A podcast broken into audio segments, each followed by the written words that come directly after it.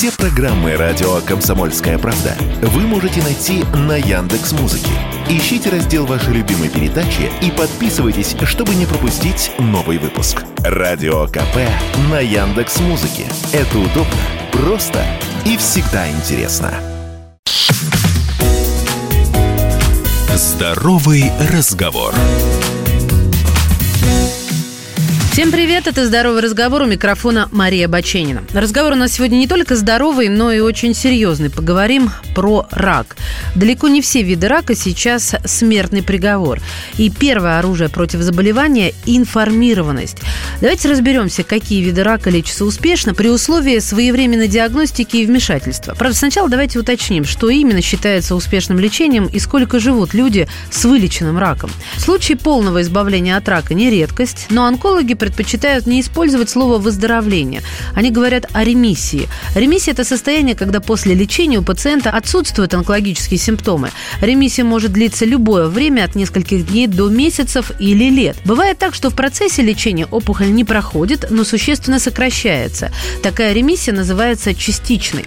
И, наконец, бывает полная ремиссия. Важнейшим ее показателем в медицине считается пятилетняя выживаемость пациентов от момента постановки диагноза. Для сравнения, раз разных видов онкологии, в частности опасности для жизни, используется именно этот показатель. Медицинская статистика свидетельствует, что если в течение пяти лет рак не вернулся, то это, как правило, означает, что пациент, скорее всего, продолжит жить без рака. А теперь предметно. Рак молочной железы. Пятилетняя выживаемость практически 100%. Будучи в развитых странах самым частым видом рака среди женщин, при ранней диагностике в подавляющем большинстве он излечим. Женщинам в возрасте 50+, у которых риск риск рака груди значительно выше, чем у молодых, следует ежегодно проходить маммографию. Рак шейки матки. Пятилетняя выживаемость при своевременной диагностике 93%. Этот вид рака встречается гораздо реже, чем рак груди. Его своевременное обнаружение является ключом к успешному лечению. Поэтому так важны регулярные визиты к гинекологу женщин всех возрастов. Рак кожи. Здесь пятилетняя выживаемость 91,7%.